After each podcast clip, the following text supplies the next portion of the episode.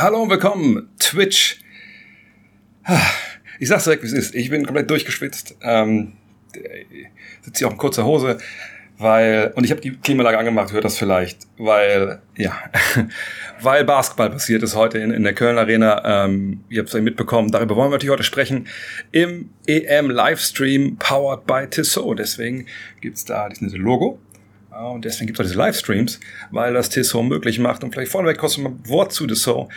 Heute haben wir sie gebraucht auch, wirklich, dass die Zeitnehmer genau gucken, wann die Uhr losgeht und dass das alles funktioniert. Und Tissot ist seit 2008 eben dafür zuständig, dass solche Sachen funktionieren, dass die Fernsehanstalten auch immer genau ihre Daten haben, dass alles in Echtzeit erhoben wird.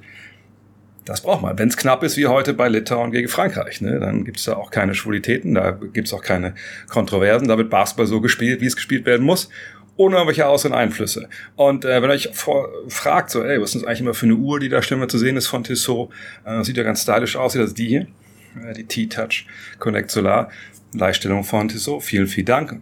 Die Leute, die öfter einschalten, die wissen das. Ähm, und es ist echt, das Geile an dem Ding ist wirklich, du musst nicht mehr aufladen. Ne? Das ist ja so eine Connect-Uhr, hat hier äh, eine Photovoltaikanlage eingebaut. ja, das macht die Sonne, lädt das Ding auf What's not to like? Vielleicht sowas für euch. Guckt mal rein. Auf jeden Fall Tissot, nicht nur Partner der FIBA, auch der NBA. Es gibt auch jetzt auf der Seite von denen ne, für alle Teams Lederbänder. Falls ihr eine Tissot habt, ist das vielleicht gar keine schlechte Idee. Aber kommen wir zu dem, was heute los war in der, in der Köln Arena. Ähm, was wir heute noch machen. Also heute klar, ich gucke einmal zurück auf das Spiel gegen Bosnien, das auch echt nicht wirklich nervenaufreibend am Ende war, aber zwischendurch glaube ich schon. Danach gab's, ja, ich würde fast schon sagen, einen Klassiker zwischen Frankreich und Litauen. Ähm, und es gab heute wirklich einen Basketballfest, kommen wir gleich noch zu. Ähm, und sagt, schaut auch ein bisschen zurück, schaut hier auch ein bisschen, wie Litauer gegen Frankreich äh, verloren haben. Warum? Tja, morgen geht's ja dann äh, gegen Litauen. Sprich, äh, da kann man morgen schon einen Grundstein legen für, ja, den Gruppensieg. Wollen wir dieses Wort, wollen wir das G-Wort schon in den Mund nehmen? Das äh, können wir dann nachher vielleicht in meinem Chat entscheiden. Ähm, und ähm, ja, und dann kommt natürlich voraus, ne, Tissot, Taktik, Timeout, was würde ich sagen, was worauf man achten muss, was habe ich heute gesehen und gestern auch schon bei Litauen. Da gibt es einiges zu diskutieren, weil auch vielleicht ein paar Sachen nicht ganz so laufen, wie man das eventuell ne, im Vorhinein dachte, gerade wenn man so auf die NBA-Stars guckt, die die dabei haben. Das läuft alles noch nicht so wirklich rund. Aber vielleicht ein Wort erstmal vorweg zu, zu diesem Basketballtag heute. Ich habe das eben auf Twitter ähm, geschrieben. Und ich, ich weiß nicht, ob ihr alles äh, gesehen habt. Gerade jetzt gleich um halb fängt der ähm, Ungarn gegen Slowenien an. Könnt ihr vielleicht ein bisschen nebenbei laufen lassen. Ich denke, das wird eine sehr, sehr klare Angelegenheit. Aber was wir heute gesehen haben, muss ein bisschen erklären. Also ich habe es an verschiedenen Stellen schon mal gesagt. Normalerweise, wenn Fieberturniere sind und der Gastgeber spielt nicht, ja, da ist der Totentanz. Selbst zum Beispiel in Tel Aviv 2017, ne, wenn die Israelis nicht in der Halle waren, also zumindest wenn sie nicht Basketball gespielt haben, war da nichts los. Da waren vielleicht, also wirklich, I shit you not. Zum Beispiel gegen Georgien, glaube ich, war es damals, da waren vielleicht 50 Leute in der Halle. Ne, und das ist ja äh, äh, ein Basketballstadt, da, steht die gelbe Wand. Mit Maccabi haben sie da eine Truppe, die einfach auch, auch wahnsinnig, äh, das ist ja ein, ein Name im, im europäischen Basketball, das ist legendär, das ist mehr als nur ein Verein. Ähm, selbst in Litauen, kommt gleich dazu, warum das wichtig ist. Ne? Als da, glaube ich, 2011 die EM war, da war ich selber nicht am Start, aber ein paar Kollegen haben mir gesagt, also da war es auch so. Da, wenn dann Litauen nicht gespielt hat, da war da nichts los. Ne? Und man guckt natürlich von der FIBA eh immer, dass man so in Basketball oder Hotbeds geht, dass man da wie ne, Fans generiert, die dann auch kommen, wie gesagt, wenn zum Beispiel in Indianapolis damals, habe ich auch schon ein paar Mal erzählt. Aber es klappt nie. Bis auf heute. Also, was ich heute erlebt habe, ich weiß nicht, ob es in meinem Tweet so rüberkam, das habe ich noch nie in meinem Leben erlebt. Ich war nicht bei allen Fieberturnieren, äh, zu denen ich jemals gehen konnte. Das war nicht möglich, aber ich war bei vielen äh, und ich habe einen guten Überblick. Und es ist ja EM-Fieber sowas von am Start. Es ist wirklich verrückt. Ja, also heute, da muss ich ja nochmal erklären. Es gibt ja drei Spiele hier in Köln jeden Tag, wenn Spieltag ist. Und es sind immer zwei Sessions. Das heißt, ein Spiel, dafür kann man quasi Karten für das Spiel kaufen. Und dann gibt es zwei Spiele, da kann man Karten für die beiden Spiele kaufen. Das macht die FIBA ja auch clever, damit halt ähm, vielleicht nicht nur die Deutschen sich die Karten kaufen für deutsche Spiele, wenn dann die anderen Spiele sind, dann gehen die nach Hause und ist die Halle leer. Nein, sie sagen halt Deutschland, das ist eine Session und die anderen Spiele sind die andere Session. So, so machst du zum Beispiel jetzt an den ersten beiden Tagen. Und trotzdem, die Kölner war heute ausverkauft, als Deutschland gespielt hat. Und sie war ausverkauft, eben als Litauen gegen Frankreich gespielt hat. Und das ist wirklich, es ist unerhört, würde mein Vater sagen. Ähm, das, das gibt es so nicht in dieser Basketballwelt. Und dass das ausgerechnet hier in Deutschland gibt, in Köln, wo es gab über die Jahre, ich war selber auch Teil davon, vor ewigen Zeiten, äh, Versuche gab, einen Bundesliga-Verein äh, zu etablieren, der auch hier in die Leute mitreißt und mitnimmt, so wie die Haie, der in der Köln Arena spielt. Das hat ja alles nicht funktioniert. Und dann wollte man eine kleinere Halle bauen, ist auch nicht geklappt. Das, das spare ich die Details. Aber auch selbst wenn es in den 80ern mit äh, Saturn, Köln große Erfolge gab und so, die Zeiten sind ja lange vorbei. Und das ausgerechnet hier jetzt, ich glaube, ist auch die Deu größte deutsche Halle, die wir haben, brechend voll. Ist ja ähm, wirklich ein Basketballfest gefeiert wird. Ne? Friedlich, eben hat mir jemand geschrieben, ey, im Oberrang äh, liegen sich Litauer und Franzosen in den Armen und, und, und feiern zusammen. Dass diese Litauer hierher kommen, mit, wie der Kollege, neben mir saß, eben äh, recherchiert hat, mit 7000 Leuten. Und hier einfach vom Moment, an dem die die Halle betreten, einfach ein, ein, ein unfassbares Feuerwerk einer guten, der guten Laune abfackeln. Ab, äh, das ist wirklich, da läuft es am echt kalt den Rücken runter, weil es einfach so geil ist. Und ähm, ich muss auch nochmal eine Lanze brechen für, ähm, und genau, es gibt auch Daycards für die ganzen Spiele, klar, das gab es natürlich auch. Ähm, aber ich muss mal eine Lanze brechen auch für die deutschen Fans. Ne? Ich glaube, die Kritik nach dem Auftakt gegen, ähm, ja, wie war das nochmal? Schon so lange her. Der Auftakt gegen Frankreich, der war natürlich gerechtfertigt. Ne? Aber ich glaube, man hat auch gesehen, da war wahrscheinlich auch ziemlich viel Event-Publikum da, einfach wegen Dirk Nowitzki. Die Ehrung wollten die mitnehmen. Vielleicht nicht unbedingt die Basketball-Fans, die jetzt heute da waren. Denn heute meine Herren, also vom Start weg richtig Alarm. Auch da muss man sagen, gut, wir haben natürlich nicht dieses Repertoire an, an Sprechchören. Ähm, das ist einfach nur Defense, Defense und Jubeln, aber das reicht ja schon, wenn das halt von den 18.000, genau, 15.000 machen. Das ist ja vollkommen okay. Von daher wahnsinnig gute Stimmung. Kann mich ehrlich gesagt auch nicht erinnern, dass ich schon mal, also in der Masse, einfach weil es auch die größte Halle ist, die wir haben, ne, in der Masse so das erlebt habe, äh, bei einem Länderspiel der deutschen Nationalmannschaft. Von daher unfassbar, unfassbarer Basketballtag und natürlich auch ein ziemlich geiles Ergebnis. Hat gewonnen dort gegen Bosnien. Ähm, ich denke mal, ihr habt das Spiel gesehen. Ähm, es lief nicht alles rund. Ähm, ich war danach äh, im, ähm, in der Mixzone. Hab ein paar, also ich habe nichts irgendwie großartig aufgenommen. Jetzt war es auch sehr hektisch und die Bump ein. Ich war mal kurz Instagram live gegangen, aber das ist halt irgendwie ein bisschen, bisschen beengt. Aber ich habe mir ein paar, paar Töne auch geholt äh, auch mit, mit einem Spieler kurz gesprochen. Und eine Sache, die immer wieder zu hören war, gerade so auf die ähm, Frage nach der ersten Halbzeit, warum das da nicht so gut lief, war halt, naja, wir waren ein bisschen soft, ne, defensiv, wir haben nicht physisch genug gespielt, ja, wir waren nicht genau genug vor, haben es nicht genug bewegt. Und äh, das deckt sich auch mit dem, was ich mir so aufgeschrieben hatte für die erste Halbzeit. Ähm, aber in der zweiten hat man dann ja viele von diesen Dingen einfach abgestellt. Und wir können auch mal auf die Statistiken gucken. Ähm, ich hoffe, dass ich das jetzt richtig eingestellt habe, weil ich meine, ah, da sind wir auch schon. Genau. Ähm, und dann sehen wir hier, dass ähm, es, es wirklich so war, dass, ähm, ich leg's mal rüber, genau, ähm, also natürlich Yusuf Nurkic extrem wehgetan hat, da in, äh, in dieser, ähm, ja, in dieser ersten Halbzeit auch vor allem, aber ne, wirklich kaum zu stoppen war. Ähm, John Robertson, ne, der, der kleinere Point Guard, relativ flink unterwegs gewesen, seht das drei von neun Dreiern. Ähm, aber sonst war dann natürlich vor allem Zanan Musa. Also was der Typ gespielt hat, wirklich allererste Sahne. Und ähm, ganz ehrlich, ich meine, er war schon mal in der NBA, hat es dann nicht wirklich geschafft. Würde ich mich sehr wundern, wenn wir den nicht noch in absehbarer Zeit nochmal äh, in Übersee sehen, weil einfach komplettes Paket. Vielleicht war der Schritt für ihn so ein bisschen nach in die NBA ein bisschen zu früh, aber mit dem Selbstbewusstsein, mit dem der halt äh, äh, da drauf geht. Das ist schon, schon wirklich verrückt. Ähm, die deutsche Mannschaft, wenn wir mal die Zahlen nochmal angucken, ähm, das sieht man, glaube ich, hier schon auch an den Zahlen. Ähm, das war jetzt ziemliche Abkehr von dem, was wir in Spiel 1 gesehen haben. Euch mal, Lolo in Spiel 1, Player of the Match, ähm, jetzt mit vier Punkten. Ja, ihr seht auch relativ glücklos aus dem Feld gewesen. Ähm, in dem Fall so ein bisschen unter seinen Möglichkeiten, aber ne, gehasselt, äh, Assist gegeben. Jetzt Gefahr wieder gut. Ähm, aber ihr seht auch dann äh, Vogtmann, Wagner, Schröder, diese, dieses Trio, was wir vorher gesehen hatten, so als die, die uns da, da tragen werden offensiv, ist alle extrem gut gemacht. Ähm, Dennis auch ne, mit den, den neun Assists, auch sehr, sehr gut. Der eine Turnover, der hier drin steht, der war natürlich ein bisschen schwierig da im Fast Break, aber so ist es halt manchmal. Ähm, und ihr seht da unten noch Thiemann 13, 14 Punkte, Obst 13, Wohlfahrt Bottermann 4 und es war ein Spiel, das haben dann auch äh, viele Spieler gesagt, und das deckt sich auch hier mit, ah, die werdet ihr auch alle gesehen haben.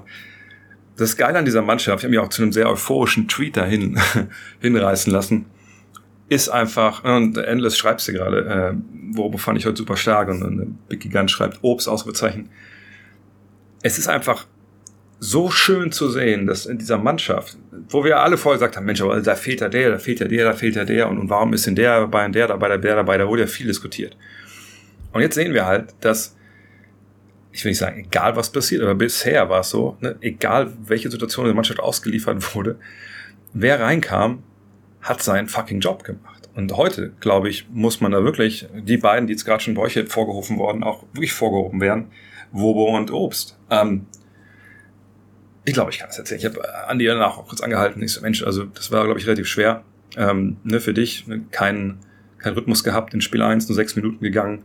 Ähm, er hatte mir ne, vorhin mal erzählt, also ich glaube, ich, sta ich starten. Hat er nicht gemacht, dann nur sechs Minuten.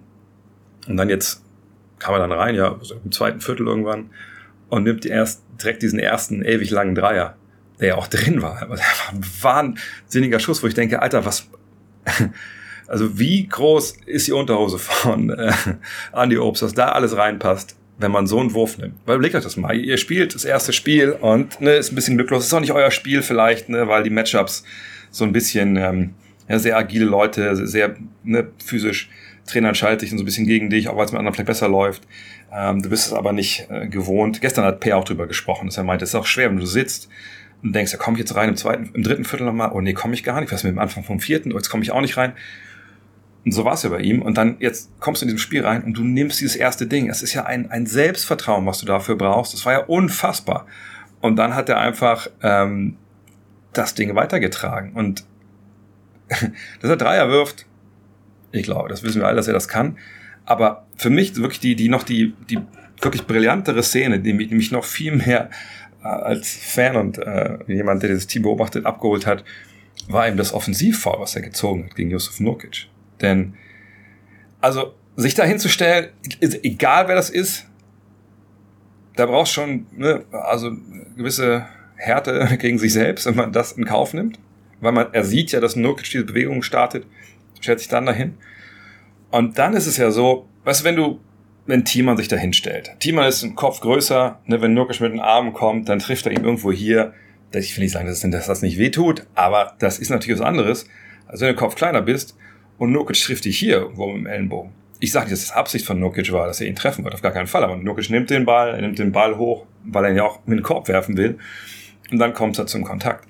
Und äh, dass er sich da reingestellt hat, das sagt, glaube ich, sehr, sehr viel aus über auch die Leistung so defensiv, dieses wirklich, ähm, wie diese Mannschaft sich, sich aufopfert, auch, auch defensiv füreinander. Denn da so reinzugehen, das machst du ganz ehrlich, machst du als Spieler auch wirklich nur, wenn du weißt, ey, wenn ich in der gleichen Situation wäre, würde mein Nebenmann das auch machen. Das ist, das ist wahnsinnig cool. Und äh, noch cooler ist, wenn man dann retweetet, oh, ich glaube, Andy Obst hat äh, an dem Moment das ganze Leben an sich vorbeilaufen sehen. Und dann sieht man, dass Andy Obst irgendwie kurz nach dem Spiel diesen Tweet liked. Das ist natürlich dann auch wieder cool. Ähm, auf jeden Fall, das, das war verrückt. Und dann die andere Szene, die mir einfach so super imponiert hat und die für mich auch wirklich total diese Mannschaft verkörpert, ist eben der Block von, von Wobo. Der Block von Franz gegen Nurkic, nachdem er ihn vorne geblockt hat, auch geil, gar keine Frage.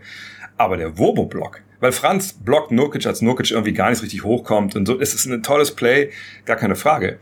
Aber der Block von Wobo, und ich habe ihn auch gehört, wie er gesagt hat, na gut, ich, ich weiß ja, was ich kann. Ich bin jetzt auch kein junger Spieler, ich, ich, ich weiß ja, was die Mannschaft geben kann und das sind halt solche Dinge, hat er vollkommen recht.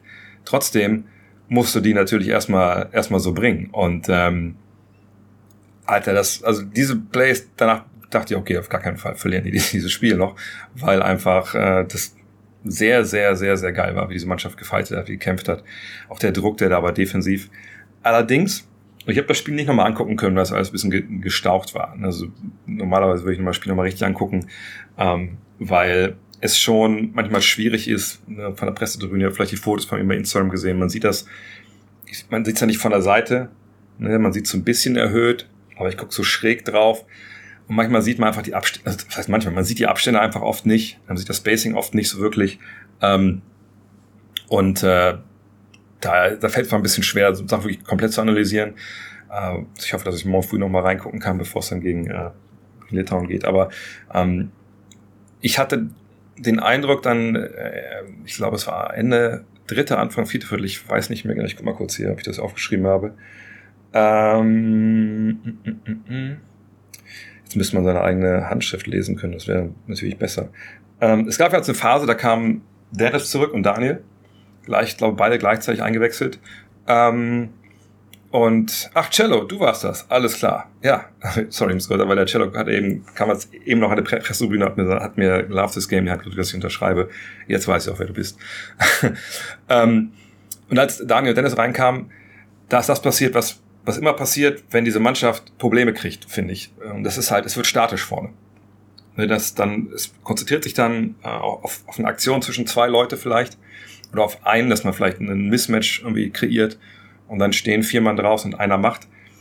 Und das ist das, finde ich, wo bisher, zumindest in diesen beiden Partien, in der Regel sagt, diese Statik vorne reinkam, das Rumstehen reinkam und da kam dann auch eine Bosnien noch immer wieder ran. Ne? Weil natürlich, wenn du angreifen musst, wenn, ähm, wenn der Gegner einen Korb macht, das ist immer nicht so leicht, ne? weil die haben Zeit, die laufen zurück. Ich sage nicht, dass du, wenn du jeden Rebound kriegst, direkt da zwei gegen eins Korbleger hast, aber ne, du greifst halt schon gegen die Defense an, die erstmal sich zurückzieht und dann kannst du gucken. Wenn du schnell spielst, kannst du reingehen. Und ich finde, manchmal in diesen Phasen, das muss man nicht mal unbedingt jetzt zusammen mit, mit Dennis und, und Daniel oder so, sondern generell, wenn die deutsche Mannschaft in so einen, diesen Trott verfällt, wir gucken, wir suchen, wir spielen mit zwei Mann, Two-Man-Game, dann wird's auch langsam und dann dann wird's schlecht. Also wird's einfach nicht gut. Ich sage nicht, dass die damit keine Chance haben, irgendwie einen Punkt zu machen, aber man merkt, sie sind viel besser, wenn sie mit mehr Pace spielen,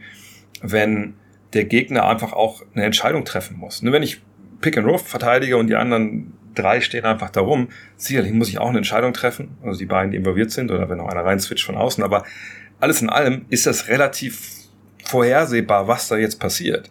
Es sei denn, es gibt Bewegungen und Cuts. Und danach, als das Spiel dann entschieden wurde, da gab's das wieder. Ne? Da gab's einen Backdoor-Cut von, von Franz, glaube ich, einmal, äh, wo Joe ihn bedient hat. Ähm, da gab's dann wieder Bewegung. Dann gab's dann wieder Aufgaben für die Defense, ähm, die irgendwie gelöst werden müssen. Ne? Wenn als Andy Obst drin war, zu Beginn auch, ist auch getweetet, der wurde besser bewacht als das Gold in Fort Knox. Ne? Die haben den einfach, natürlich, die wissen ja, wer kommt. Ich fand auch, Bosnien war gut eingestellt auf diese Partie. Ähm, ne? Die haben denen auf den Füßen gestanden, weil sie genau wussten, okay, also denen dürfen wir auf gar keinen Fall auch nur einen Zentimeter Raum geben. Und dann musst du aber, wie gesagt, du musst in Bewegung sein. Es dürfen sich nicht nur die beiden bewegen, die am Ball sind. Aber das waren Gott sei Dank nur, nur stellenweise Phasen, da hat man das Spiel ja auch äh, relativ klar, sage ich mal, dann für sich entschieden. Und dann steht man halt bei 2-0. Und das ist, äh, glaube ich, äh, natürlich eine sehr, sehr gute Nachricht. Das heißt, dass der Sieg, denke ich, gegen Bosnien hatten wir alle so ein bisschen eingepreist insgeheim. So nach dem Motto, okay, wenn man Vierter wird, dann muss man die ja schlagen und die Ungarn.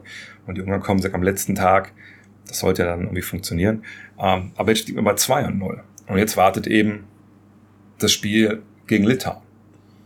Und Litauen heute, also erstmal hat man gesehen, glaube ich, beim Spiel gegen Frankreich, dass Frankreich keine Laufkundschaft ist. Dass es jetzt keine Truppe war, die Deutschland da vor zwei Tagen geschlagen hat, die jetzt kein Spiel mehr gewinnt. Ganz im Gegenteil. Es ist immer noch eine gefährliche Mannschaft. Es ist immer noch eine Mannschaft, die die gleichen Stärken hat, die wir, glaube ich, auch bei ihnen verortet haben, bevor sie gegen Deutschland verloren haben. Und heute muss man sagen, sah es ja auch lange nicht gut aus, ne, so bis zur Halbzeit. Wir können uns nochmal vielleicht mal die Zahlen angucken. Ähm, wo habe ich sie denn da?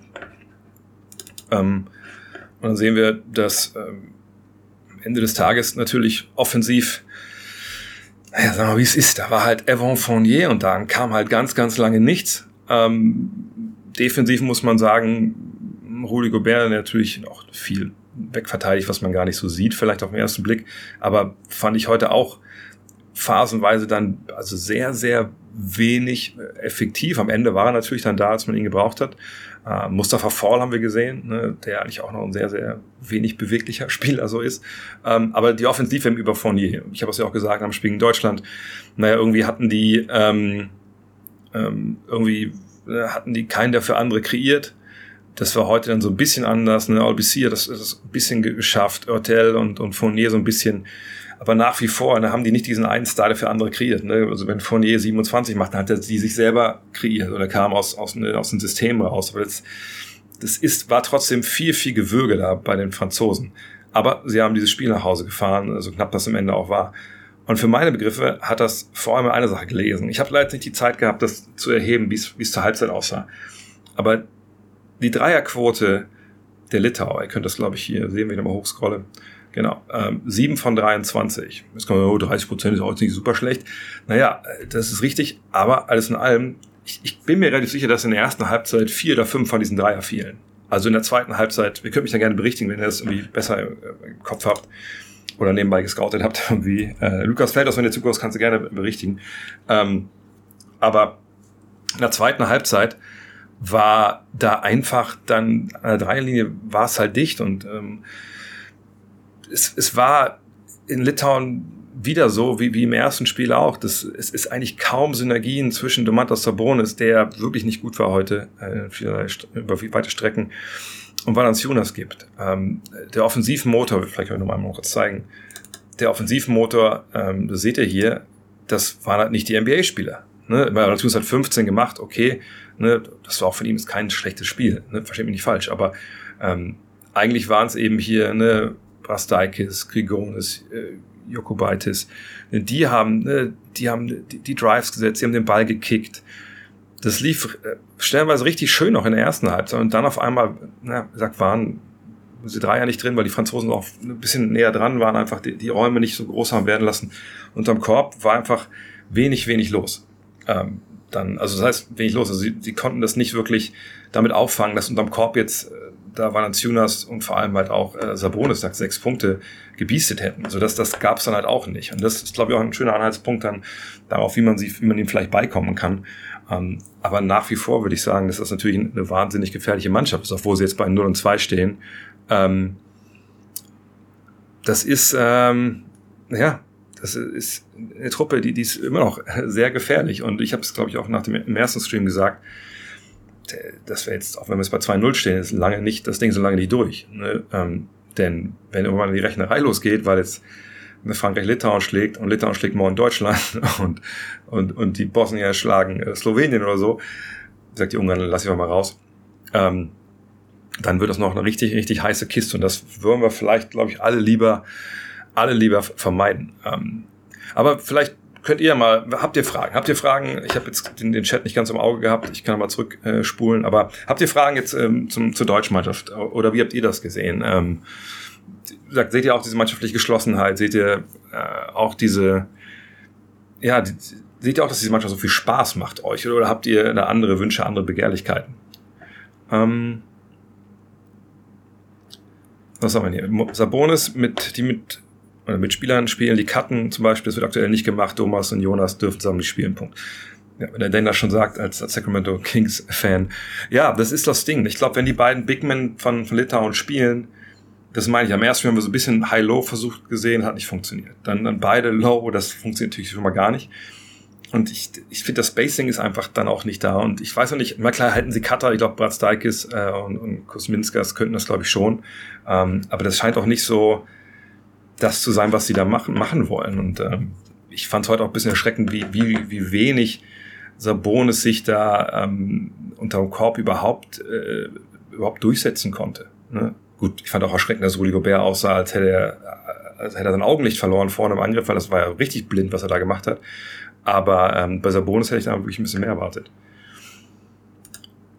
Könnt ihr mir vorstellen, dass morgen das härteste Spiel für Deutschland wird, weil Litauen mit dem Mut der Verzweiflung spielt?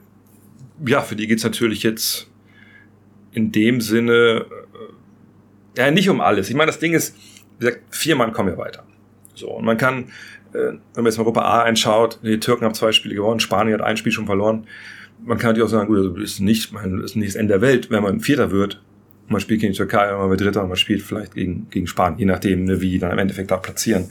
Ähm, von daher glaube ich natürlich, ne, wenn man zwei Spiele verloren hat und auch jetzt relativ knapp, dann hat man natürlich gewisse Urgency, wie Amerikaner das nennen. Ich weiß nicht, wie das so litauisch heißt. Vielleicht frage ich morgen mal im Blog nebenan. Ähm, aber die werden sowieso von ihren Fans krass getragen. Ähm, aber das wird natürlich eine harte Partie, auf, auf jeden Fall. Also wahrscheinlich. Aber andererseits, ne, was, wie wäre es, wenn, jetzt, wenn die jetzt gewonnen hätten? Dann wären sie aber 1 und 1. Dann wüssten sie, okay, mit dem Sieg können wir uns dann in Deutschland vorbeischieben, quasi im direkten Vergleich. Also ich glaube, das so oder so, das war eben auch Thema vor der Pressetribüne ich auch meinte, dass ich glaube, so oder so ist es. Es gibt keinen Vorteil, ob die Litauer jetzt gewinnen oder verlieren für, für Deutschland im Endeffekt. Ähm oh, wow, die Frage ist ja größer als der ganze Stream. Ähm sehr nice Eindruck von mir. Ja, vielen, vielen Dank. Da gebe ich mir große Mühe. Ähm schon mal eine Frage zum Deutschspiel zu Dennis. Auch wenn bei ihm nicht alles funktioniert, finde ich, dass er einen echten Leader darstellt. Seine persönlichen Leistungen werden auch nach und nach besser. Ich glaube, er kann am Ende der entscheidende Mann sein, wenn es darum geht, äh, wie weit es gehen könnte. Wie siehst du das? Die Mannschaft insgesamt macht super viel Spaß. Ja, stimmt. Ähm, stimmt aber auch beides. Natürlich, Dennis ist jemand, wir haben gesehen, wir können auch ne, jemand wie Bosnien schlagen, ohne dass er da jetzt 20 äh, Punkte auflegt. Ähm, man sieht auch dieses Jahr, dass er einen anderen Basketball spielt, als das vielleicht noch 2019 der Fall war. Ähm, Stichwort äh, dieses Pick and Roll mit Daniel. Das war dann halt auch manchmal ein bisschen viel. Aber es sind ja auch ein neuer Trainer dabei, es sind neue, neue, neue Mitspieler. Das sind ja auch alles Sachen, die sich geändert haben. Ne? Und ich würde aber auch wirklich sagen wollen, dass man einen Reifeprozess bei, bei Dennis sieht.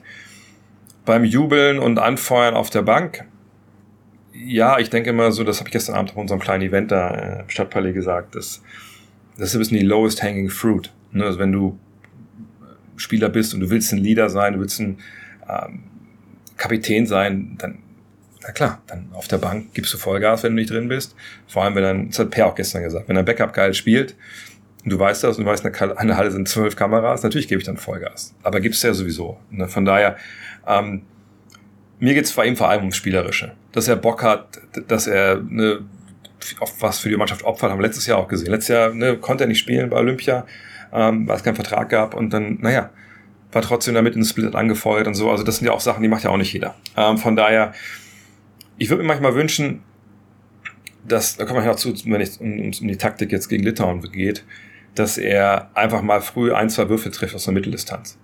Denn das würde für ihn so viel öffnen. Denn was wir auch, auch heute wieder gesehen haben, natürlich, wann immer es gegen Dennis Schröder geht, ich habe das ja nicht umsonst gesagt, dass es der schnellste Spieler ist, den, der bei dieser Eurobasket rumläuft.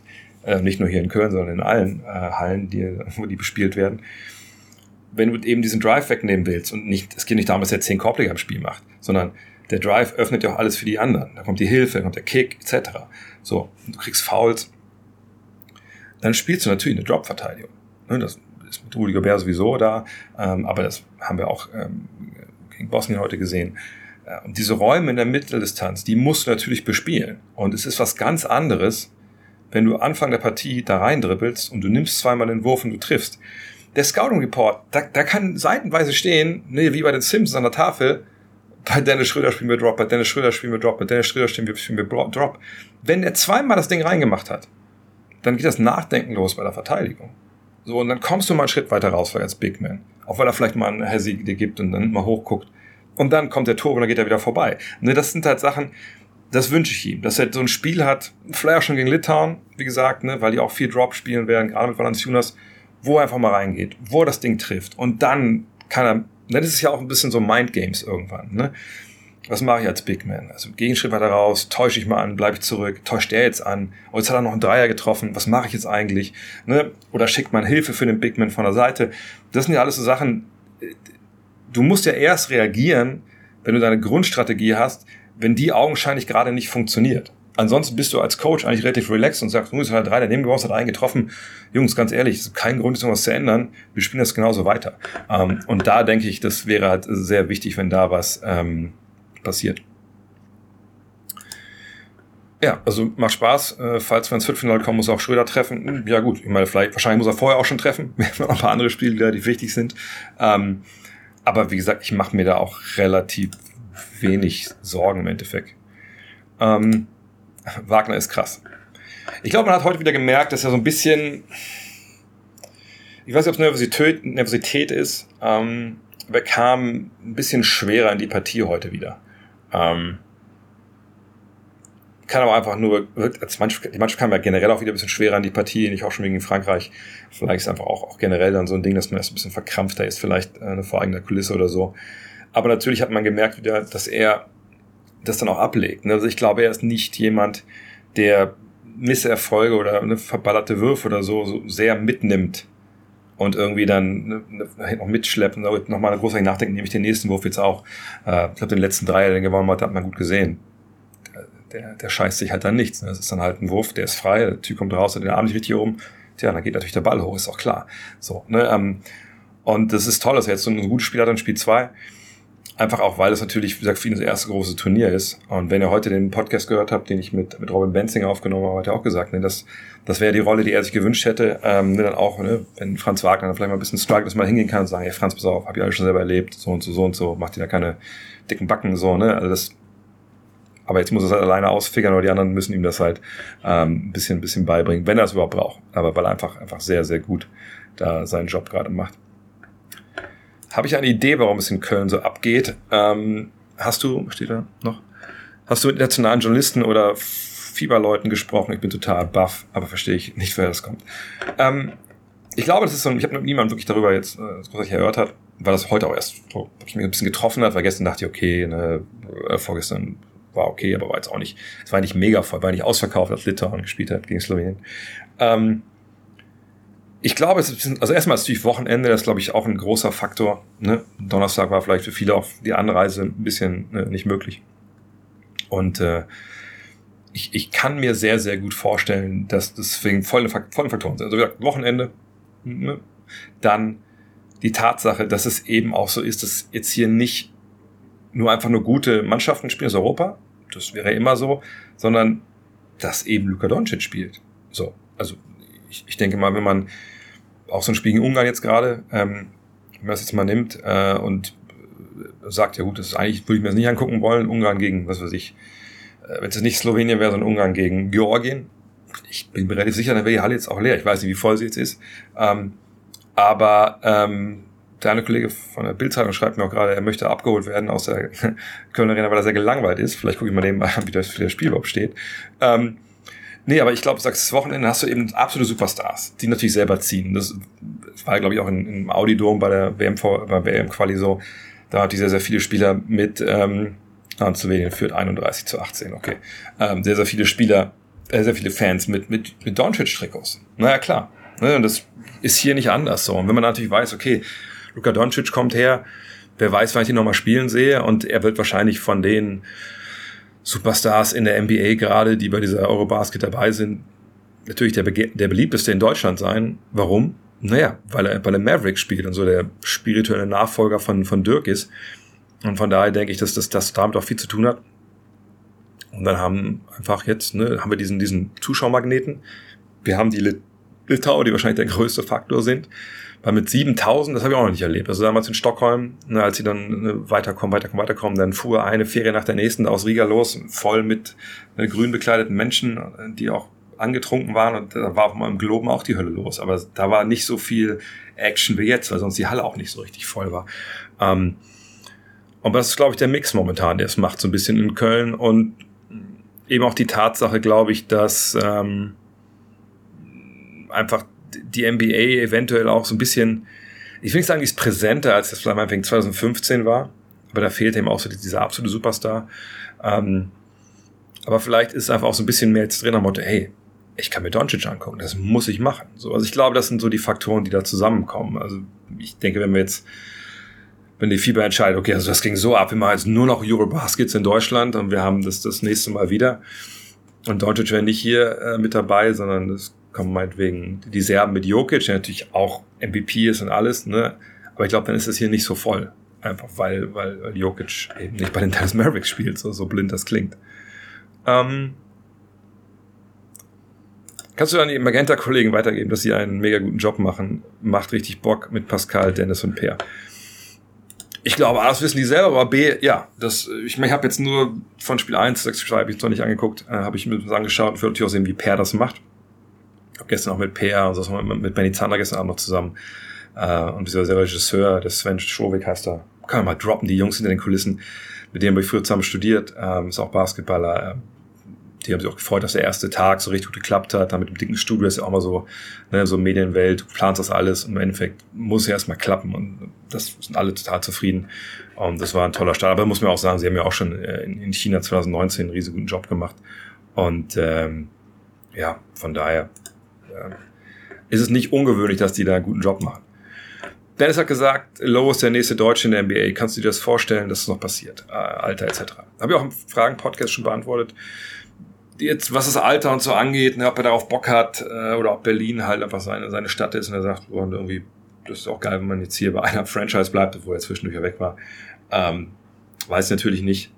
Ähm, eventuell frage ich ihn das mal die Tage. Ähm, aber ich habe es im Podcast gesagt, also er hat die Skills, könnte in der NBA spielen, das ist glaube ich auch schon länger klar. Aber ich habe es nochmal, ich, ich erzähle es gleich nochmal. Also es gibt natürlich ähm, bei den 450 Spielen in der NBA gibt es ja oben, ne, ich weiß nicht, was das ist, äh, ein Zehntel oder ne, ein Zehntel ist zu viel. Ne, 20. oder so von Leuten, die sind aber Wahnsinn, die sind der Hammer, absolute Superstars. Dann gibt es die, guten Starter, äh, oder wir mal die guten, die guten Rotationsspieler, sagen wir mal. Das sind dann schon mal ein paar mehr. Und dann kommt irgendwann so ne, das, wo, ja, die können helfen, die sind noch in der Rotation.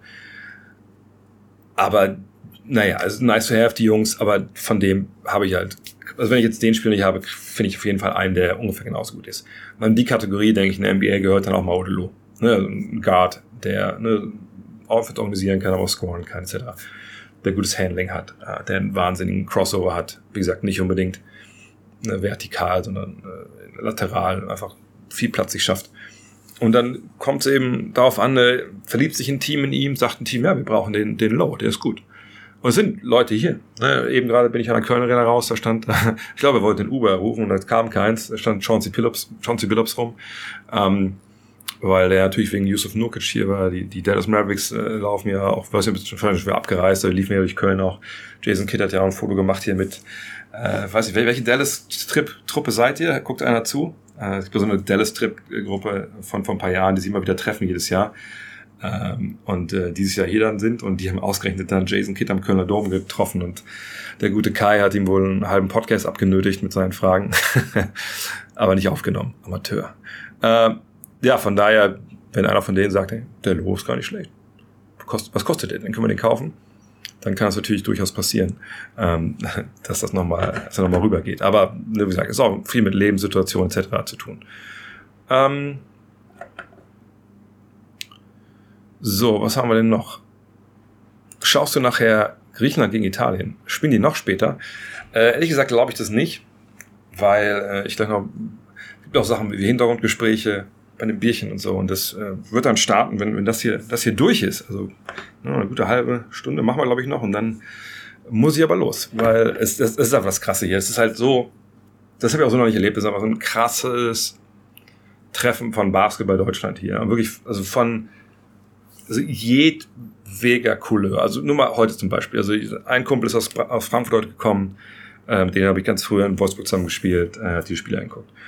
Dann habe ich jemanden getroffen, dem ich in der zweiten Liga gespielt habe, ähm, kurz geschnackt. Äh, dann dann habe ich ähm, einen Trainer von mir getroffen, äh, der auch in Love This Game vorkommt. Ähm, war in der Loge vom WBV, äh, da kurz geschnackt. Dann habe ich äh, Mike Taylor getroffen, äh, kennt er vielleicht, ehemaliger Trainer in Ulm, ähm, ehemaliger Trainer im Main Red Claws und glaube ich momentan Polen Head Coach, glaube ich, weiß ich gar nicht genau, wo er momentan ist.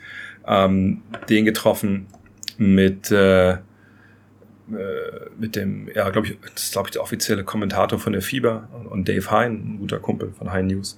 Da haben wir nochmal geschnackt, auch so über die ganze Causa Robin Benzing und so. Äh, dann habe ich, habe ich noch getroffen heute? Äh, dann habe ich noch einen ehemaligen äh, Bundesliga-Spieler mit dem ausgetauscht. Seit gestern Abend habe ich mit Per da noch abends abgehangen. Also das ist momentan, das ist so krass. Da hast du noch die ganzen Kollegen und Journalisten, ähm, so mit, mit denen du halt dann äh, ja, zusammen bist. Das ist verrückt. Und heute auch, ich habe ein Interview gegeben für, für Radio Bremen. Ich habe morgen mit Robin Benzing einen Podcast aufgenommen. Jetzt machen wir den Stream. Zwischendurch waren noch zwei, zwei Spiele. Äh, es ist absoluter Wahnsinn. Es ist absoluter Wahnsinn, was hier los ist. Und ich bin echt so ein bisschen, bisschen durch auch. Und gerade schreibt hier Dr. Rainer Meister ja, ich aus dem Podcast kennt, der, der Sportpsychologe, der viel mit, mit den NBA-Spielen auch macht, dass er heute Abend dann nicht mehr mitkommt, weil er schon wieder schon in Dortmund ist. Also es ist einfach momentan auch unglaublich schwierig, alles zu koordinieren ähm, mit den ganzen Terminen und so. Ähm, von daher, ich habe ehrlich gesagt noch gar nichts von anderen äh, Gruppen jetzt gesehen. Ich hoffe, dass ich am nächsten Off-Day das vielleicht mal, mal Zeit habe, aber da habe ich dann eigentlich auch einen Plan, zwei Podcasts aufzunehmen. Es ist, es bleibt spannend und es ist äh, echt, es ist gut anstrengend im Sinne von, dass es Spaß macht, aber es ist auch echt, äh, morgen ziehe ich auch noch in ein anderes Hotel ähm, weil das hier dann, der Trip mit TR Germany ist ja vorbei. Dann hoffentlich habe ich dann auch mal einen Stuhl, also einen richtigen Stuhl, wo man sich anlehnen kann, nicht wie dieser Hocker hier, äh, der meinen Rücken halt hier trasht. Ähm, aber es ist wirklich, wirklich, wirklich, wirklich krass, muss man sagen. Ähm, Meinung zur Türkei, wie gesagt, ich habe noch, ich sag nichts gesehen. Ähm, zwei Siege, ich meine, ich, ich hatte, wenn ich erinnert, ich habe das erste, den ersten EM-Spezial-Podcast hier von Magenta Sport, habe ich ja mit Lukas Feldhaus gemacht, der für die halt, ähm, der für die die ganzen, äh, wie soll ich sagen, äh, für die ganzen Analysen so zuständig ist. Und der meinte ja, Gruppe A, ne, also Türkei ist, ist nicht schlecht, aber vielleicht nicht so die richtige Tiefe. Spanien ist auch nicht so gut, wie man vielleicht denkt. Ähm, die sind sogar schlagbar. Aber das ist alles, was ich über die Arbeit der Türkei bisher weiß. Also äh, das ist auch das Problem bei diesen Euro äh, oder Fieber Events eben. Ne? Gerade wenn man irgendwie vor Ort ist und sich um eine Gruppe natürlich dann kümmert, vor allem, weil das dann die deutschen Gegner sind. Die anderen dann äh, zu sehen und das zu bewerten, ist halt super schwierig, weil du gar nicht die Zeit hast. Eigentlich hätte ich heute auch noch das Spiel von Deutschland nochmal anschauen müssen, wirklich nochmal genau zu sehen, was haben sie eigentlich gemacht. Auch das Litauer-Spiel eigentlich nochmal angucken müssen, was haben die denn gemacht, weil ich es einfach von der Seite nicht sofort sehe. Nee, ich weiß selber, ich selber sage immer so, wenn ich in der NBA bin, sitze ich immer unterm Dach da in diesem Pressebox mit den anderen räudigen Journalisten, die keine Rechteinhaber sind und wir gucken da alle drauf und denken, das ist wie hier äh, dieser Simulationsmodus bei NBA 2K. Aber da kann man wenigstens sehen, ne, wie das alles aufstellt, wie das Spacing ist. Hier sehe ich andere Sachen. Zum Beispiel haben wir heute gesehen, dass der Coach von Bosnien ne, von Anfang an hat er immer irgendwie ne, gezeigt, ey, ihr müsst kompakt, kompakt, kompakt, also ne, eng zusammenstehen, keine Drives zu lassen. Das war die allererste Devise halt. Ne? Und das ist dann natürlich cool. Aber ich sag, konnte halt schwer, schwer das schwer so Spacing-Sachen so, so ausmachen. Und genauso ist es dann halt auch mit anderen Spielen, wenn ich die nicht sehen kann, dann ist es halt echt schwierig. Da muss man nochmal, ähm, muss ich noch eine Menge nacharbeiten, dann, bevor es nach Berlin geht. Ähm, oh, wenn man eine Rezeption fragt, kriegt man einen richtigen Stuhl. Das ist jetzt ein bisschen spät. Morgen, morgen muss ich ja weiter. Das ist nicht so Hotel. Aber guter Tipp für, für die nächste Eurobasket im BB Hotel Messe. Ähm, Thiemann ist ein Fluch und Segen. In der ersten Halbzeit gab es eine Phase, wo er und Giffey echt geschadet haben. Also ich glaube, in der ersten Halbzeit, da kann man da, glaube ich, kaum jemanden ausnehmen. Das war alles in allem ein bisschen sagt, bisschen wenig Physis, ein bisschen wenig, es ging auch viel durcheinander. Ähm, ich hatte schon so den Eindruck, dass halt eben durch dieses, dieses kompakte Stehen, die Drives kamen nicht durch, dass man da wirklich, puh, also wirklich sich alles zusammenstückeln musste so. Ähm, aber ich würde es jetzt nicht an den beiden festmachen. Das äh, äh, ist, ist vollkommen, vollkommen klar. Wer fliegt früher? Kovac oder Schmatke? Ich habe heute, weil auf der Pressetribüne war es natürlich ein Thema, Full Disclosure, also vor mir rechts lief irgendwie irgendein Volleyball-Event, gut, kann ich verstehen. Die saßen aber direkt in den Litauen-Fans. Das fand ich schon sehr, sehr krassen Kontrast, äh, dass man das Spiel da nicht gesehen hat. Irgendwo anders lief dann auch, die Fußball-Bundesliga habe ich dann sehr spät auf, auf dem iPad. Okay, jedem das seine. Und dann haben wir wohl auch gesagt, ey, der VfL 2-4. Habe ich nur gesagt, er hat zwei Tore geschossen, ist auch gut gelaufen für uns. Ähm, von daher mal gucken, was da passiert. Ähm, was haben wir noch an Fragen vielleicht von euch? Ähm, ich scroll mal ein bisschen zurück. Ja, was? Reed Dirkulus Werner ist heute mal aktuell. Also Dirk Nowitzki ist heute im Sportstudio. Oh, ja, seht ihr mal. Ähm, aber klar, wenn er schon mal hier ist, dann wird er da natürlich auch meistens hingehen. Hm. Die Befürchtung ist groß, dass die Refs solche Spiele mitentscheiden werden. Weil teilweise bei Serbien gegen Holland gepfiffen wurde, war absolut wild und nicht nachvollziehbar, einfach gar nicht zu Recht war Jokic außer sich. Äh, ich fand das jetzt im ersten Spiel, beim ersten Spiel habe ich auch schon gesagt, so, puh, da waren ein paar komische Calls dabei. Ähm, heute beim deutschen Spiel, äh, habe ich auch getweetet, machte das Wort Skandalpfiff neben mir die Runde. Auch zu Recht. War eine ein, zwei Entscheidung. Äh, ich glaube, einmal gegen Vogtmann und einmal gegen, ähm, gegen wer der andere? Giffey, glaube ich. Das, also dieses Ding mit Giffey habe ich gar nicht verstanden ne, das also vielleicht im Basketball weiß auch nicht jeder von euch, also wenn man einen Foul gemacht hat, man will natürlich vielleicht auch gerne wissen, was man eigentlich falsch gemacht hat und die Trainer vielleicht auch. Und deshalb gibt es ja diese Zeichen von den, den Refs, ne, geschoben, ne, sich was Arm geschlagen. Äh, und dann, und manchmal, wenn es dann irgendwie Sachen sind, wo es keine offiziellen Bezeichnung gibt, dann zeigst du dem Spieler, weißt du, du hast das gemacht. Und dann hat der, der Schiri hat Giffey gezeigt, naja, du bist im Hintern raus und hast den Spieler auflaufen lassen. Ich glaube, Musa war es wenn man Wiederholung sehen hast, Alter, nein, er kommt um diesem Screen, da kommt ein Verteidiger von Bosnien, er bleibt stehen und er rennt in ihn rein. Also da waren schon ein paar Sachen dabei, die wirklich ähm, nicht so ganz koscher waren. Ich weiß nicht, ob es damit zu tun hat, dass die, ich glaube, ist doch so, dass die Euroleague-Refs nicht dabei sind. Auf der anderen Seite, das sind jetzt auch keine Jungs, die sich aus der Kreisliga gezogen haben. Also die müssten schon in der Lage sein, auch wenn es ein bisschen lauter wird, ähm, das Ganze. Also ja, Timans Kick beim Dreier, ja, fand ich auch. Also ich, ich, ich sag mal so, ähm, sein Bein geht nach vorne. Ich fand auch, dass es nicht so eine richtig total natürliche Bewegung war. Auf der anderen Seite läuft der natürlich an ihm eng vorbei. Aber ich gebe dir recht. Also ich, ich denke, das hätte man sich auch mal angucken sollen. Ich weiß ehrlich gesagt nicht, wie die, wie die Review-Regeln, gefühlt können, glaube ich, alles reviewen, die, die Refs sind. Ähm, aber, ähm, ach genau, siehst Heike, Heike weiß das. Heike sagt, dass die Euroleague-Typen nicht pfeifen dürfen. Das hat, war, mir, war mir auch so im Kopf. Ja, ein paar Entscheidungen. Andererseits sind ein paar Entscheidungen natürlich auch, ähm, dann auch schwer zu sehen. Selbst ich, der dann einerseits relativ dran ist und auch gerade in der Zone viel sehen kann, sehe das, dann sehe ich auf dem Würfel oben was, dann deckt sich das gar nicht. Also es ist auch nicht unbedingt äh, immer, immer so richtig äh, äh, leicht zu sehen. Aber genau, die ewige Beratung bei dem Unsportlichen äh, oder nicht gegen Schröder, das habe ich auch nicht verstanden. Das war für mich so klar kein unsportliches Foul. So, ne, weil es einfach ein normaler Kontakt war. Ähm, ich fand auch, jetzt kommt natürlich sehr ins Fachsimpel, aber ich fand auch, ne, wenn die dann, man sieht auf dem, oben auf dem Würfel, ja, was die Refs sich angucken. Das finde ich natürlich sehr transparent, das ist cool. Ähm, aber wenn man dann sieht, dass die zum Beispiel das Ding von Nurkic gegen, ähm, gegen Obst, das haben die sich ewig wieder in der Zeitlupe angeschaut. Und ich meine, ich kann verstehen, wenn du sagst, wir wollen sehen, ne, ist der Ellenbogen noch bis weiter oben, geht's ins Gesicht, trifft er ihn vielleicht doch irgendwie hier.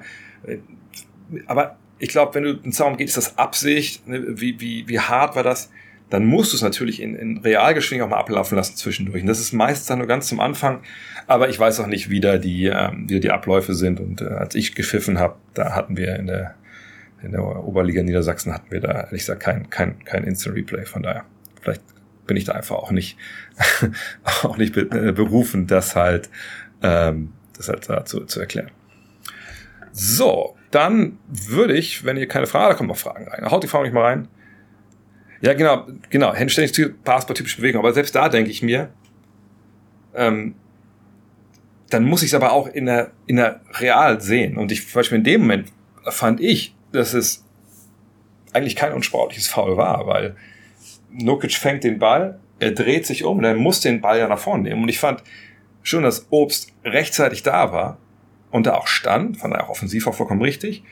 Aber ich fand jetzt nicht, dass Nukic irgendwie umdreht, ihn sieht und sagt, Alter, das machst du nicht normal, weil der Kopf liegt jetzt gleich unterm Korb. Sondern er macht es, er ist da und dann bang, bang. So, und deswegen denke ich auch, wenn du da, wenn es wirklich so ein Bang-Bang-Play ist, wo einfach nicht die Zeit ist, wo man einfach nochmal, uh, jetzt aber hier, dann ist es für mich einfach auch kein sportliches Foul, weil das eine Basketball-typische Bewegung ist. Aber wie gesagt, ich kenne die, die Abläufe dann nicht und ähm, als ich meinen Schiri-Schein gemacht habe, da hatten wir noch eins und eins. Na, so, so alt bin ich nicht, aber ähm, Aber die Regel hatte ich noch, als ich gespielt habe zum Beispiel. Was hältst du von Dragics Kritik bezüglich des fehlenden Busses? Wieso twittert er die Kritik, statt sich an die Organisatoren zu wenden? Naja, ich denke, also er ist ja nicht der Typ, der sich an die Organisatoren wenden muss. Ne? Also es ist ja nicht, dass die Mannschaft dann da steht und da ist kein Bus und da ist keiner da von, von der Equipe oder äh, von der Organisation, sondern ich kann mir gut vorstellen, dass da einige, was Pitch ist oder was da irgendwie gesagt wird, äh, dann kam äh, am Telefon bei demjenigen von der Fieber, der sich darum kümmert, dass die, die Busse da stehen. Ähm, ich, ich bin ja auch, wie gesagt, in dieser legendären WhatsApp-Gruppe für Fieberjournalisten. Da wird auch jeden Tag genagelt. Also Full Disclosure zum Beispiel. Also erstmal kurz, erstmal kurz die, die, die Slowenien-Sache. Dann erkläre ich nochmal, erzähle nochmal eine Geschichte. Ähm, und dann ist es so, wollte ich? Die Mannschaft kommt raus, da ist kein Bus. Dann, werden, dann wird der Betreuer irgendwie oder der so ein bisschen das Ganze managt, ne, sagen, ey, wo, wo ist der Bus, wo ist der Bus? Dann wird er wahrscheinlich irgendein Volunteer fragen, der da steht, der zuständig ist. Und der wird sagen, ja, Alter, ich weiß es nicht oder keine Ahnung, der kommt gleich und dann kommt keiner. Und dann steigen die irgendwann in, in die Taxis ein und fahren los. Und ich weiß nicht, ob der Tweet jetzt aus dem Taxi kam oder ob der Tweet dann später kam. Aber Goran Dragic der hat ja auch kein Interesse daran, einfach irgendeinem Fieber-Mitarbeiter die Levit Leviten zu lesen, sondern der Interesse daran zu sagen, Alter, guck mal an hier, wie wir behandelt werden und so ein bisschen aufzustacheln und, ne, und Stimmung zu machen. Und das kann man ja auch irgendwie, äh, ja, war ja auch irgendwie seine, ähm, war ja auch okay, hat er geschafft. Ähm, mm, mm, mm, genau, ich wollte erst noch erzählen. Das ist nämlich geil, ihr sagt, diese, diese WhatsApp-Gruppe, das ist echt so ein bisschen Doomscrolling, wenn man da durchgeht, weil das wird eigentlich in der Regel nur gehatet gegen alles, alles scheiße. Ähm, und zum Beispiel die L'Equipe hat echt, das ist wirklich, ich glaube, das vorhin auch schon gesagt, ein Brandbrief, äh, das ist wie so eine Sprachnachricht meiner Frau, ein kleiner Podcast, Podcast des kleinen Mannes, äh, weil die sagen, ey, wir haben mit drei Leute nur hier, äh, wir haben drei Leute hier und ey, wir haben nicht, die haben nicht alle drei einen Sitzplatz, muss man dazu sagen. Ey, wir können nicht arbeiten, wenn wir nicht in der Halle sind, die Spiele sehen und haben da einfach da geledert. Die sollten vielleicht lieber mal twittern, dann, dann haben sie nicht so viel Zeichen. Mm. Mm, mm, mm. Ich finde, es gibt zu viele Blocksituationen, die unsauber laufen und die Refs lassen das laufen. Sehe ich das, nur ich das so. Ja, ich meine, so Blöcke stellen im Angriff, da, da bist du an einem Punkt, finde ich. Ganz ehrlich, wenn man wirklich das äh, so machen will, wie es eigentlich im Regelbuch steht, und dann nicht einen gewissen eine, eine Spielraum hätte oder eine gewisse Grauzone, da kannst du da eigentlich fast alles abpfeifen. Ähm, also wie oft da auch so Beine, bis wir da rausstehen und so, sind nicht so, wie das einer über die Klinge springen lässt, aber das ist dann manchmal doch einfach sehr, sehr unsauber. Aber das ähm, ist, denke ich, in der Regel noch zu verkraften. Aber ich habe auch manchmal den Eindruck, dass gerade auch so dann, wenn es ein bisschen äh, gegen das Ende des Spiels geht, dass da stellenweise einfach auch ein bisschen viel laufen gelassen wird, nach dem Motto, das entscheiden wir jetzt nicht mit so einem Call. Also, aber ich werde jetzt auch eigentlich gesagt, keine Situation, wo ich sagen würde, das, das war vollkommener Betrug. Also, sagt Tim Dornegi, der Name fiel ja hier schon, das, das fällt mir jetzt ehrlich gesagt nicht ein. Hm. Ach so, Blocksituation beim Wurf am Brett. Ja, das ist natürlich ein anderes Thema so. Ähm, aber auch da muss man sagen, da gibt es natürlich andere Interpretationsweisen manchmal. Ne? Manche Refs sagen, äh, Hand gehört zum Ball, manche Refs sagen, wenn oben clean ist, ist mir du unten reinballerst so. Also Stichwort Doncic gegen Sabonis war das, glaube ich. Nee, Valanciunas, ne, im ersten Spiel. Da gab es so eine Szene, wo ich sage, also das, wenn das kein Foul ist, dann habe ich aber auch Basketball nicht verstanden. Ähm, ansonsten, ja, es ist einfach auch echt schwierig als Referee. Also wenn ich als Spieler ich war auch relativ athletisch, habe auch einige Würfe geblockt in meiner Karriere, habe ich immer tierisch aufgeregt, wenn das für meinen Fall eigentlich clean war, irgendwie so eine ganz kleine Berührung, dann wurde es trotzdem gepfiffen. Ähm, aber ähm, naja, am Ende des Tages ist es halt manchmal ein bisschen wild. Also, aber heute, glaube ich, war ja war da relativ wenig. Wurde vielleicht so eher ein bisschen mehr durchgelassen. Ähm, und, und dann ist halt gut. Wie kommt man auf Tiflis? Da kann ich, da kann ich mal auf dem Nähkästchen plaudern. ähm, ein Freund von mir, ein guter Freund von mir, der Bruder, der macht die, äh, ich sollte nicht erklären, wo er genau arbeitet. Also der ist in der Fieber und äh, der hat mir erzählt, dass ähm, er meinte, Tiflis wäre es halt wohl Hanebüchen, die Zustände da, ähm, dass da wohl irgendwie, ich glaube, ich glaube, er meinte, lagert nicht drauf fest. Ich erzähle ich einfach, was ich gehört habe. Ob das jetzt wirklich so ist, richtig oder weiß ich nicht. Aber angeblich wurde das LAN-Kabel, glaube ich, oben von der, von der Decke so runter, runtergelassen für den Anschreibetisch. Wo ich mich frage, wo kommt denn das LAN-Kabel her? Vom Nachbarn? Zapfen die das da ab oder was?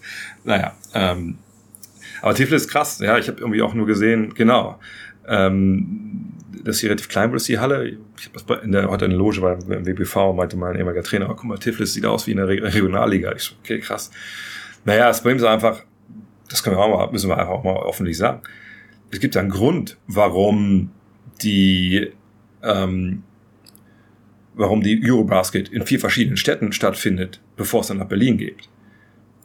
Wenn wir jetzt, sagen wir, wie gesagt, wir würden jetzt sagen, Alter, so wie das in Deutschland lief, nur noch Eurobasket in Deutschland. Und wir spielen dann äh, das nächste Mal Vorrunde in, äh, in München, in äh, Köln, in Hamburg und in, keine Ahnung, in Ludwigsburg. So. Und da machen wir richtig Rabatz, da sind die Buden überall voll. Kann ich euch direkt sagen, fuck no. Nein, wird nicht, wird nicht sein. Dann ist vielleicht, ne, die deutschen Spiele sind voll, keine Frage. Wo Jokic vielleicht auftritt, ist ein bisschen voller. Ähm, aber das wird dann so sein wie bei vielen Fieberturnieren wieder, ne, da ist Totentanz, ne, bei vielen, vielen Vorrunden. Und deswegen macht man das ja auch so, ne, dass man sagt, okay, pass auf, ganz ehrlich, das ist auch dann für den Ausrichter natürlich finanziell nicht so richtig geil, wenn du die Hallen nicht vorbekommst. Lass es aufteilen, ne, können sich bewerben, die Städte, ne, und dann spielen wir halt vier Vorrunden. Da können wir vielleicht mal die Städte auch mal ein bisschen empfehlen, ne, für eine Endrunde. Ne, Berlin 2015 war ja auch eine Vorrunde. Ähm, und das ist eigentlich eine gute Lösung. Ne, du hast mehrere Fanbases. Ich finde, du kannst, also mein Belgrad brauchst du jetzt nicht unbedingt äh, das äh, Basketball zu pushen. Aber klar, manchmal kannst du das in Städten machen, ne, wo vielleicht den Basketball ein bisschen pusht, wo vielleicht auch die Föderation sagt, hey, wir wollen mal so ein Event haben, so ein Leuchtturm. Äh, oder wir sagen einfach auch, was ich wenn Georgien sagen, sagt, hey, wir haben eigentlich eine gute Truppe, denken wir so ein bisschen Geheimfavorit. Zu Hause ist nicht schlecht, wenn wir dann ne, ein bisschen früher, äh, ein bisschen besser platzieren, vielleicht wir auswärts spielen, super. Ne, und, und so läuft es halt. Und das finde ich eigentlich eine ziemlich charmante Sache, wie sie es momentan machen. Ähm, auch wenn man natürlich Bock hätte, einfach zu sagen, Alter, komm mal, heute fahren wir nach München, da gucken wir uns das Jokic an, ey, morgen spielt Ante de Kumpo in Hamburg, da ballern wir direkt hoch. Ähm, von daher ähm, kann man das natürlich äh, geil finden, aber es wäre einfach, glaube ich, vom Zuschauer und vom, vom Zuspruch her dann einfach, einfach nicht cool genug. Ähm, mm, mm, mm. Und danke an Heike, dass sie hier im Chat erklärt, was da passiert ist beim Spiel. Also muss man wissen, Heike arbeitet hier beim Kampfgericht, äh, ist ja extrem nah dran äh, und, und, weiß dann auch, äh, was da genau passiert ist. Ähm, da, da, da. Aber Gruppenphase in Berlin und Endrunde in Köln, ich sag mal so, ähm, ja, natürlich die größere Halle hier und äh, das kann man auch alles dann natürlich erklären. Aber man muss, glaube ich, auch verstehen, dass ähm, man natürlich nicht wusste im Vorfeld, kommt Deutschland denn nach Berlin. Also, so arrogant sollte man jetzt nicht sein, zu denken, ja gut, die waren ja gesetzt im Achtelfinale und Viertelfinale sowieso und danach muss man mal sehen, wie die Tagesform entscheidet, sondern wenn du hier in Köln das Ganze machst, naja, dann äh, ist es auch nun mal so, dass du irgendwie gucken musst, dass Deutschland dann dabei ist. sonst ist hier nicht, nicht der Hype. So. Dann muss man auch sagen, dass natürlich ähm, Berlin einfach nochmal ein anderes Pflaster ist im Sinne ne, von Infrastruktur. Also richtig Hotels gibt's hier nicht. Also ein Kollege hat mir gestern erzählt, dass er jetzt, glaube ich, vier verschiedene Hotels hat in, den zwei, in der einen Woche hier, weil nirgendwo durchgehend was frei war. Ähm, von daher, ähm, ne, da ist in Berlin einfach nochmal ein anderes Ding. So, und ähm, Berlin hat einen anderen Flair auch vielleicht. Ich sage nicht, dass Leute jetzt sagen, äh, nach Köln kommen, alle, was ist das denn hier für ein Dorf? Natürlich nicht. Ich habe hier lange noch gelebt. Ich liebe Köln, aber äh, Berlin ist natürlich äh, Weltstadt, hat Flair, haben einen tollen neuen Flughafen. So, das sind ja alles, alles sind Gründe natürlich, dass man auch da dann vielleicht spielt. Ähm, obwohl ich natürlich auch lieber hier eine Endrunde in Köln gehabt hätte. Das ist ja, ist ja gar keine Frage. Ansonsten, dann würde ich jetzt einfach ähm, mal darüber reden, was wir eigentlich machen müssen im Tissot Taktik Timeout gegen Litauen. Und ähm, wenn euch dabei wart, es ist so, ich lege mir selber auf, dass ich in einer Minute ähm, hier dem Team so die letzten Instruktionen gebe, damit das funktioniert gegen Litauen, damit wir 3 zu 0 sind und dann einfach, ähm, ja, mit ziemlich breiter Brust dann gegen Slowenien antreten können nach dem Off-Day und da dann, also wenn die heute gewinnen, da gehe ich mal von aus, die haben eben schon hochgeführt, ähm, eventuell sogar am Gruppensieg schon spielen. Das wäre natürlich ähm, sehr geil, weil ich nicht denke, dass das Ungarn am letzten Tag da noch äh, ziemlich viel äh, äh, Gegenwehr leistet. Von daher, ihr sagt Stasi Zeit, ich hoffe, ich komme eine Minute hin. Letztes Mal war ich im Endeffekt nicht ganz zufrieden, wie die Minute gelaufen ist. Da hätte ich ein bisschen mehr erzählen müssen, aber wer weiß, vielleicht, vielleicht schaffe ich es ja heute. Okay, ich lese noch kurz meine Notizen durch, die ich mir gemacht habe. Äh, damit ich nicht irgendwas vergesse. Okay. Okay, dann starten wir jetzt das Tissot Taktik Time. Also Jungs, hey, eine Sache mal vorneweg. So wie das gegen Bosnien in der ersten Halbzeit gelaufen ist, das möchte ich nicht mehr sehen. Ne, wir haben gegen diese Litauer nur eine Chance, wenn wir von Anfang an physisch da sind, ne, deren Rhythmus stören, weil das sind immer Rhythmusspieler. Ne, das sind Wurfspieler von außen. Die haben auch ein bisschen, bisschen Power. Wenn wir da nicht von Anfang an physisch dabei sind, dann zwingen die uns ihren Willen auf und dann laufen wir hinterher. Und das kann gegen diese Mannschaft schwierig werden im Angriff ist verdammt wichtig. Und ich gucke dich an, Dennis, und dich an, Maolo. Sie werden Drop spielen, ne, Valanciunas vor allem, aber auch Sabonis. Sie werden sich zurückziehen in die Zone. Ihr müsst früh versuchen, die Mitteldistanz ist kein Lava. Ne? Geht ruhig mal rein, nimmt mit Selbstvertrauen Wurf, nimmt einen Floater, guckt, dass wir sie irgendwie ins Nachdenken bekommen. Ja, und defensiv ist es wirklich so, die werden uns nicht schlagen, die beiden lang. Ne, Sabonis, Valanciunas sind super Jungs, keine Frage. Die können auch beide 20 auflegen, aber das werden die nicht tun. Die werden uns nicht schlagen. Wir müssen die Dreier in den Griff kriegen. Also Zone, 1 gegen 1, nur im Notfall doppeln. Die Dreier, die dürfen nicht fallen von Litauen. Aber gut, 1,7 Sekunden. Ihr kennt das. Heike wird das bestätigen können. Keine Auszeit dauert eine Minute. Da kommt, geht die Sirene, da labern die noch 20 Sekunden weiter, bis der Schiri nochmal pfeift und dann, dann geht's erst ganz richtig los. Ja. Habt ihr noch Fragen? Ein paar könnte ich noch mitnehmen, dann muss ich los. Ähm, Geht klar? Okay, sauber. ähm, und vielleicht ein Hinweis noch. Äh, nochmal Danke an alle, die, ähm, die ich habe, glaube ich, ein paar Cheers gesehen, ich habe auch ein paar neue, Support, äh, neue Follower, ein paar neue, ähm, ähm, wie, was soll ich sagen? Supporter und war schon gleich. Follower und äh, genau, Subscriber, also Abonnenten. Ich glaube, es irgendwie ist auch September, hat irgendwie mir geschrieben. Jetzt muss ich ehrlich sagen, habe ich auch nicht nachgucken, was das wirklich ist. Wahrscheinlich sind Subs irgendwie billiger oder so, oder ich kriege mehr davon. Also wenn ihr euch genötigt fühlt, jetzt nochmal einen Sub hier zu lassen oder so, ist natürlich sehr, sehr gut. Ähm, ja, genau, das meine ich ja. Äh, Schröders Midrange-Game ist leider eine Katastrophe bisher. Nicht das, also Katastrophe im Sinne, er trifft einfach nicht. Ne, also das ist halt das, was momentan, ähm, wenn, wenn das ich habe ich schon gesagt, wenn das sich nochmal ihn öffnet, öffne ich halt äh, eine Menge, Menge mehr. Also 25% weniger kosten die Subs. Also von daher, wenn ihr da was habt, schmeißt gerne rein. Ähm, was ich davon halte, dass jeder einen US-Card hat, habe ich auch schon ein paar Mal gesagt.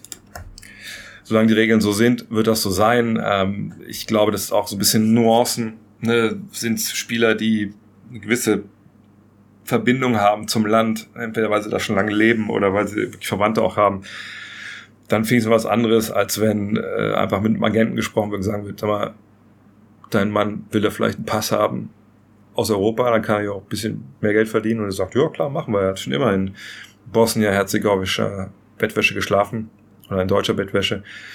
Dann ist das ein bisschen schwierig natürlich. Welches Spiel wird spannender? Litauen gegen Deutschland oder Slowenien Frankreich? das sind natürlich zwei absolute Burner und zwei Banger. Also ich, ich kann mir vorstellen, dass äh, Slowenien Frankreich ein bisschen hässlich wird, wenn ich ehrlich bin. Denn ähm, also ich, ich denke, also die, die Franzosen werden natürlich sagen, Alter, pass auf, ne? Slowenen, das sind Schönspieler, ne? Doncic, ähm, wie Dragic Brothers, und ne? wir, wir hauen dir bis auf die Finger, wir kommen mit unserer ne, Athletik, unserer Physis. Ähm, und dann haben wir auch keine Angst, wenn, wenn Tobi da irgendwie reinläuft, äh, weil wir haben ja Gobert hinten drin. Ähm, und ähm, ja, das, ich glaube, es wird ein bisschen dreckig. Litauen gegen Deutschland kann ich mir vorstellen, dass es ein sehr, sehr schönes Basketballspiel wird, wenn ich ehrlich bin. Also schön im Sinne von, dass wir taktisch ne, verschiedene Varianten sehen, dass, dass wir da einfach, einfach geile Pastafetten auch sehen und ich fand den, äh, ich finde den litauischen Basketball eh immer schön. Ähm, das, das kann gut abgehen. Also das ähm, ich würde sagen, wenn ich nur eins von beiden Spielen gucken könnte, wäre es Litauen gegen Deutschland. Jetzt, aber nicht, weil es Deutschland mitspielt, sondern weil es auch, da ich stilistisch und, und, und Basketball, ähm, äh, wie soll ich sagen, taktisch alles, also ich würde das schönere Spiel werden, glaube ich. Cool, Junge, du bist auch da. Ähm, auch ein Hinweis noch. Also wenn ihr jetzt ums Spiel eingeschaltet habt oder so, ich lade es auch als Podcast hoch. Ähm, müsst ihr auch immer nach äh, Cut Next Uncut suchen. Dann, dann findet ihr da auf jeden Fall auch den, den Mitschnitt von der ganzen Nummer. Ähm, was haben wir denn noch? Ja, Franzosen waren gegen Deutschland, ja, nasty würde ich es nicht nennen, die waren physisch, aber das ist dann auch das, ne, wie man es halt spielen muss manchmal.